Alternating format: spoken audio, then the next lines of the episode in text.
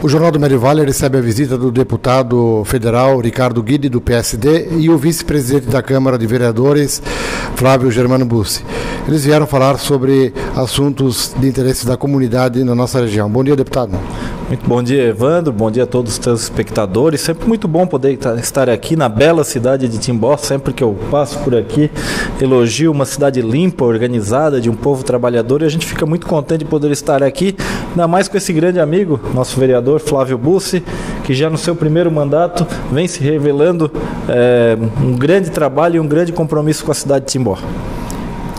Bom dia, Evandro. Bom dia a todos os amigos aqui do JMV TV. É um prazer receber aqui o amigo do médio do Vale Europeu, o deputado federal Ricardo Guide, que além de emendas traz também um olhar atencioso aqui para a nossa região. Deputado, eu queria que o senhor fizesse um diagnóstico de como está a situação política, a sua atuação parlamentar e também as suas peregrinações aqui pelo Vale do Itajaí, eh, trazendo novidades, emendas, enfim, eh, benefícios para a comunidade. Bom, acho que a atuação que a gente tem como deputado é, é o mais ampla possível. Né? Tem a questão da busca de recursos, né? uma vez que nós pagamos um grande valor para a capital federal, né? então a gente busca muito trazer recursos de volta a Santa Catarina. Santa Catarina, historicamente, é um estado que recebe pouco retorno em relação aos impostos que paga, e eu montei uma equipe lá em Brasília muito competente justamente para buscar isso. E isso acaba nos dando a condição de ter uma presença muito próxima de boa parte do nosso estado, aqui na, na região do Vale Europeu, não é diferente disso, né? jamais de um milhão de reais em recursos aqui no município de Timbó é, e em todos os municípios aqui do entorno a gente tem uma marca muito grande, mas é claro que a nossa atuação parlamentar não se resume só a buscar recursos, né? É, a preocupação com o futuro do nosso país, em tornar o Brasil, o Brasil um país mais competitivo a nível mundial, diminuição de impostos, da burocracia, eu acho que essa é uma preocupação muito grande do nosso mandato e para isso a gente vem trabalhando lá na Câmara Federal, tem um projeto que deverá ser aprovado aí nos próximos dias, que é o do refis, do refinanciamento dos tributos federais, uma, é, algo que, a, que o todo meio, é, principalmente os, os, empresários, mas também se reflete para a pessoa física, estão aguardando por conta da grave crise que a gente vem enfrentando é, em relação ao Covid, né, que é uma crise mundial. E, claro, muitas outras ações que a gente se preocupa também, né? Votei contra o fundo eleitoral por entender que o momento não aceitava um aumento de despesas é, para as campanhas políticas, né? Nós temos outras prioridades, como infraestrutura para ajudar o Brasil a crescer, a saúde para atender melhor a nossa gente. Então, acho que a gente tem esse trabalho tanto na área legislativa como na área administrativa, buscando recursos bastante forte e é por isso que a gente vem fazendo. A gente tem um ano eleitoral e com certeza o partido agora vai fomentar ideias para essa eleição. O que lhe parece que vai acontecer a nível nacional em relação ao PSD e também a o seu próprio projeto pessoal é, político em Santa Catarina? Bom, eu estou no meu primeiro mandato como deputado federal, né? E a gente vem trabalhando forte em toda Santa Catarina. É, e a ideia é continuar representando. Eu acho que a gente vem fazendo um bom trabalho, tem sido bastante elogiado e a gente tem ampliado bastante o nosso time. Então a tendência é que a gente continue na Câmara Federal, né? E o PSD deverá também ter candidato a presidente.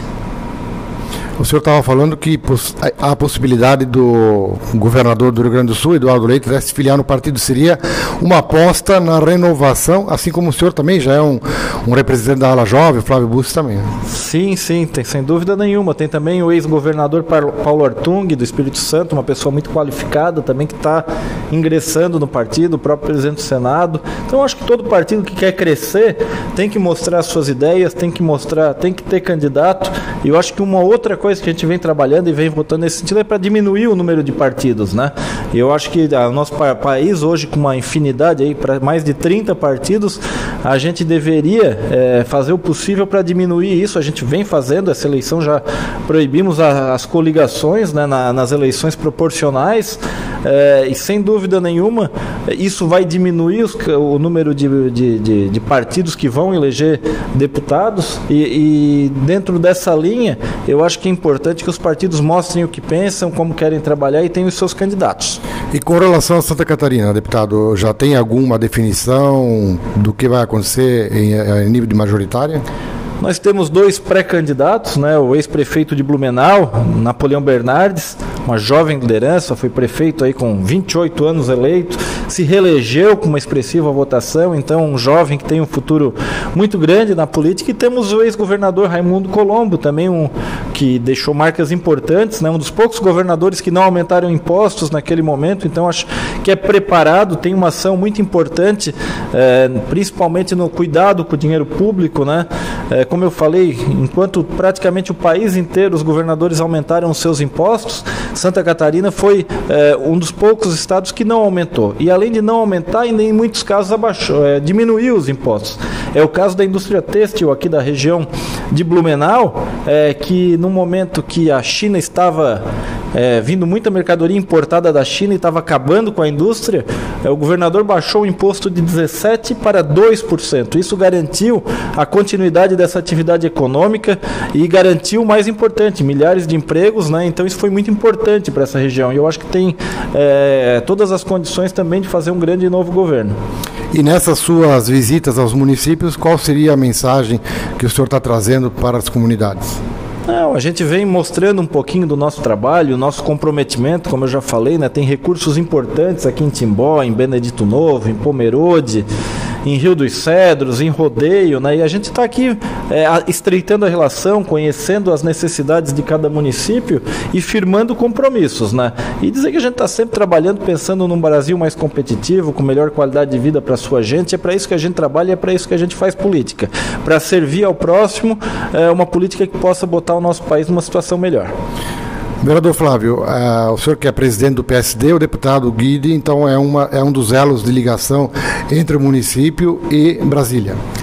Perfeito, Evandro. É, o PSD tem um quadro forte de, de, de, parlamentares, de candidatos agora nessa eleição, mas sem dúvida o Ricardo Guidi, como disse, é um amigo, um amigo pessoal, terá meu apoio, já declaro aqui, né, nas, nas próximas eleições, e como presidente abra a porta a todos os outros que queiram participar, mas o que fez é, nesse pouco tempo, eu estou um ano como vereador e já trouxemos aqui mais de um milhão de reais para a cidade de Timbó, é, divididos entre infraestrutura, agricultura e saúde, eu acho que isso não pode ser é, achado como uma coisa natural ou não pode ser deixado de ser valorizado.